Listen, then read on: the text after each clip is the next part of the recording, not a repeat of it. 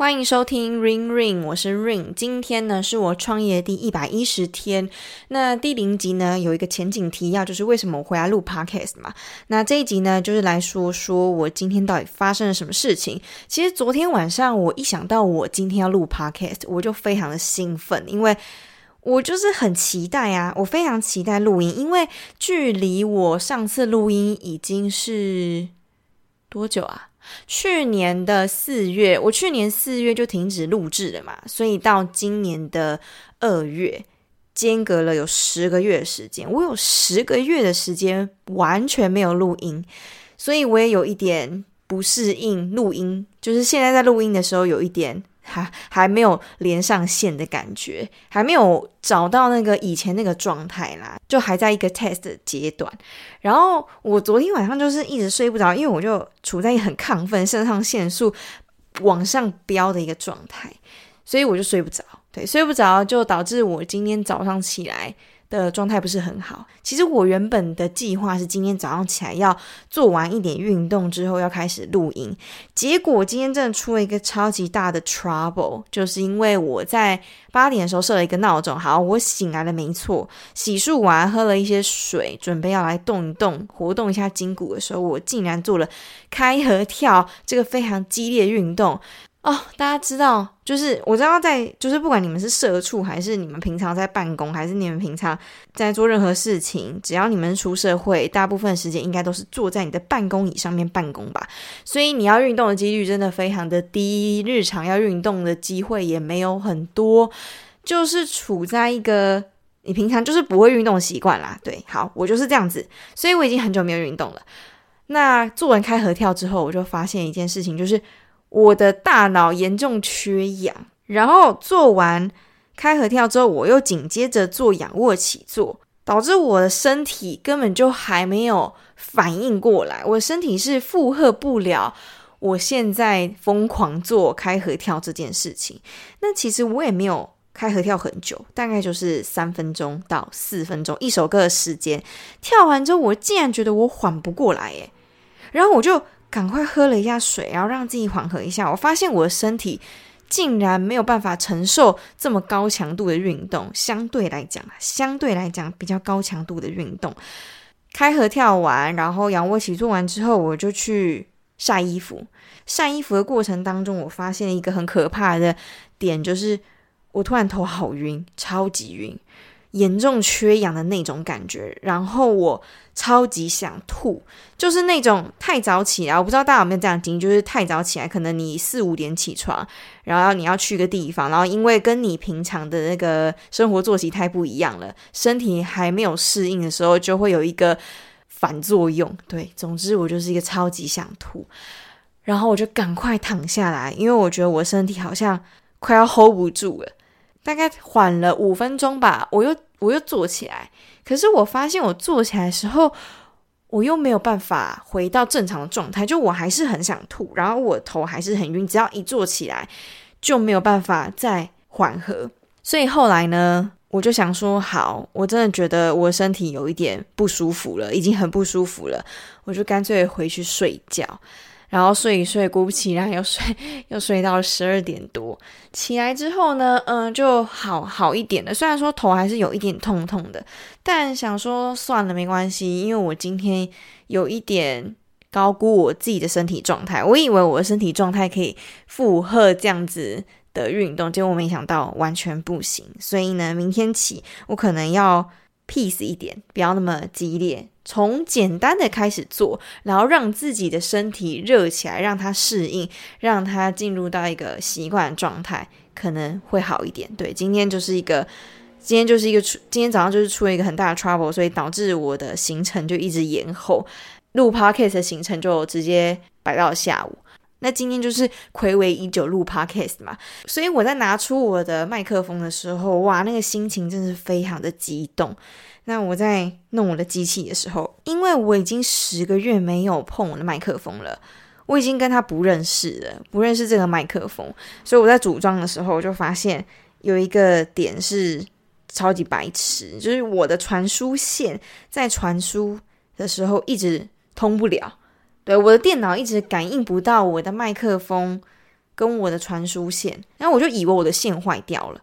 结果我就跑出去找了我的传输线，结果我找了小北百货，我又跑去了全国电子，我跑去了灿坤，我又跑去了一家另外一家电子商行，结果都没有诶，因为我的那个线它是 mini 的 mini 什么 USB mini 那个很老式的线，现在都绝版了，实体店面完全找不到，你只能在线上购买。那我想说，好吧，那我就回来，就是绕了一圈之后回来线上购买好了。那回到家之后，我就把我的那个线再重新捋顺一次，然后重新插回去。结果我发现一个很白痴的一个点，就是因为我的麦克风按到了静音，所以，Oh my God，这听起来真的很像低能儿诶。我不知道，我觉得很低能。我是按到静音，所以我所以录不了我的声音。这这样子真的，天啊！我我到底在讲什么？我自己都这样，真的听起来很像一个白痴诶。好，我就是一个白痴，我就承认好不好？因为我对于电子设备真的一窍不通。总之呢，经过一番周折之后呢，我终于录了 Podcast，我终于开始录音了。好，然后现在外面很吵，干几百。对，因为我家楼下时不时就会有机车啊、汽车经过。非常的吵闹呢。回到录 podcast 这件事情好了，为什么会那么激动？是因为我其中一个梦想就是开一个 podcast 的频道。虽然说我上一个节目已经达成了我这个梦想了，但是我觉得这是一个持续性的东西，不是说哦我失败然后我就不再做了，而是我想要持续的让这件事情进行，因为我喜欢呐。我觉得这件事情还蛮重要，就是不知道各位有没有自己的兴趣。跟自己的喜好，如果你喜欢一件事情，你就会想要一直做，你不会觉得说它是失败还是成功，还是什么任何的原因去阻碍你，因为你就是喜欢啊，喜欢是没有原因的，你就是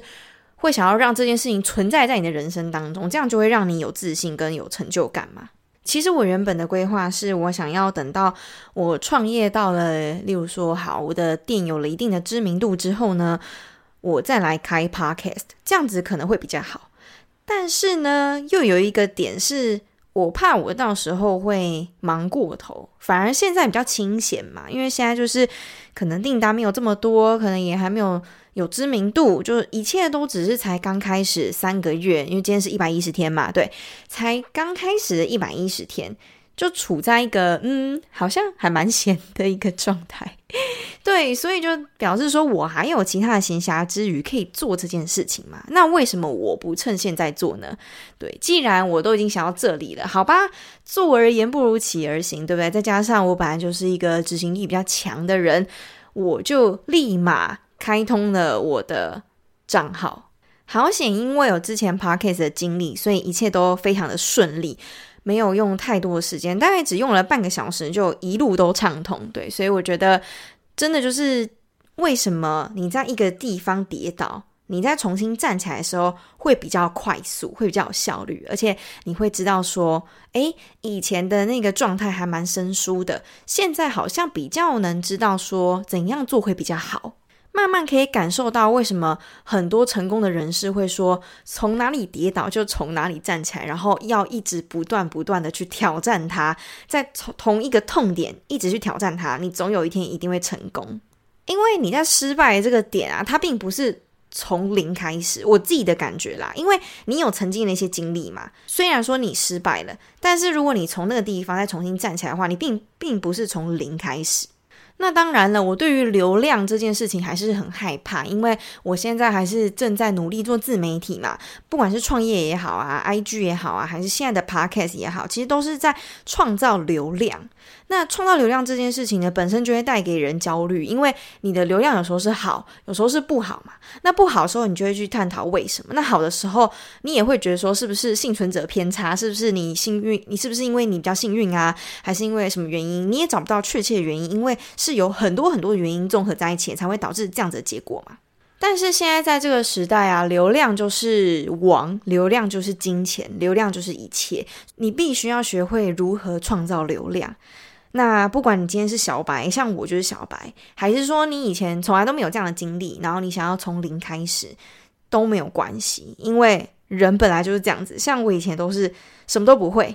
然后一步一步。透过不断的试验、不断的学习、不断的研究、不断的实战，最后才会有一点点成果。虽然说那个成果可能是失败的，可能是不好的，可能是不符合你预期的，但不管怎么样，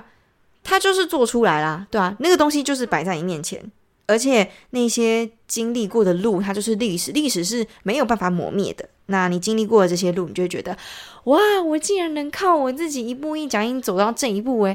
我好像有一点敬佩我自己，虽然说最后结果不是你想象的那样，但是你也会很压抑，原来你自己走了这么远了。虽然我觉得梦想还蛮重要，就是你有你的兴趣，然后你把它转成梦想。那梦想目标很大嘛，那去连接到现在的趋势，就是流量跟自媒体，你要怎么去做一个结合？最后可能透过复利效应，透过不断不断一步一步的成长跟进步，最后竟然可以变现。那这个变现的力量真的会超乎你的想象，我自己是这样觉得啦。而且你看过现在在。社交媒体上啊，或者是现在做自媒体那些龙头啊，那些 KOL 啊，你看到他们那么成功，看到他们赚那么多钱，每天那么多业配，每天都是一栋一栋豪宅在买，一部一部跑车在买，对不对？你就可以想象啊，真的就是那个样子。不要觉得说，诶，我这么努力，现在可能是零，那我我要怎么做？因为好像一直都是在零的阶段。可是你要知道，零到一才是最难的。你说后面那些一二三四五六七八，那其实都还好，最难就是零到一。那你跟别人差别就在于你到底能不能经过从零到一的这个阶段。因为我现在也是处在这个阶段，我现在是零嘛。那等到我到一的时候，一后面那些数字自然而然的它就会指数型的成长。只是你要知道怎么从零到一去经过去。首先，当然第一点是你的心态嘛，你的心态一定要。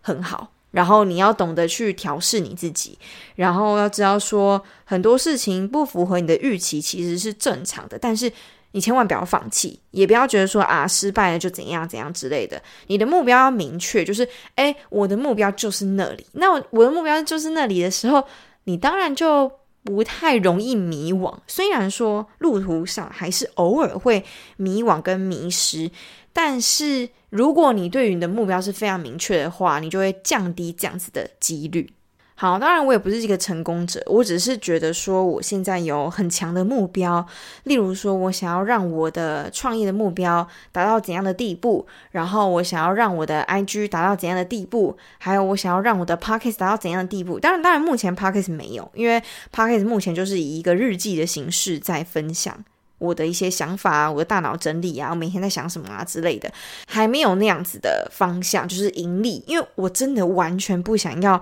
再让赚钱这件事情套在 Pocket 身上，因为之前有这样的经历，导致我心里起起伏伏，没有办法好好的创作。因为我觉得你要创作出很有质量的内容，或者是你想要更放松、更真诚的去呈现你想要呈现的东西的时候，你必须是。不要那么多顾忌的，我觉得顾忌真的是一个绊脚石，除非你可以很好把顾忌转成你的动力。但目前我是没有办法，所以我现在最好的方式就是，好，我当然还是可以持续的分享我日常内容，但是我不要去想钱那一块，因为我觉得只要一碰到钱啦，你整个人就会变得很不 real。对，虽然说当然也是可以找找到那个甜蜜点跟那个平衡点啦，但目前就是还没有办法，所以我不想要想到这么远。因为曾经那个在 Podcast 失败过惨痛的经历，导致我现在还没有办法用一个比较正向的方式去让我说，好啦，那我未来就是，哦、我一定会透过这个 podcast 赚大钱啊，还是什么之类的啊，我一定可以让它成为我的副业什么之类的。我觉得在这个阶段，我的心态还没有办法想这么远的时候，我就可以尽量不要去想。但是我的目标很明确，就是透过我每一天一点点、一点点的分享，让我知道说，其实我每一天都有在进步，然后我有一个窗口可以发泄、可以整理，这就是我现在创立这个频道的初衷。好啦，那这大概就是我第一百一十天的感想。其实跟第零集是同一天啦，因为是接着录的。只是这一集呢，比较 focus 在我其实真的很喜欢录制 p o c a s t 这件事情，只是现实不允许我做这件事情，导致我需要开创另外一条路